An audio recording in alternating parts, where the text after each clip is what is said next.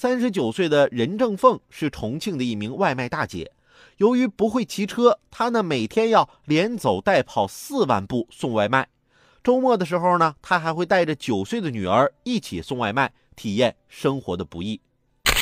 其实我想说，没有哪些艰难困苦是白白煎熬。你的每一份经历，不管是顺境还是坎坷，都会增加你生命的厚度。世界很小，请带着梦想一起奔跑；世界又很大，请带着坚持努力成长。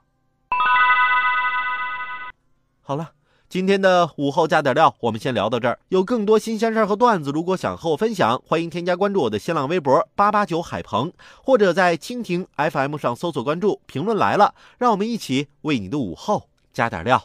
明天见。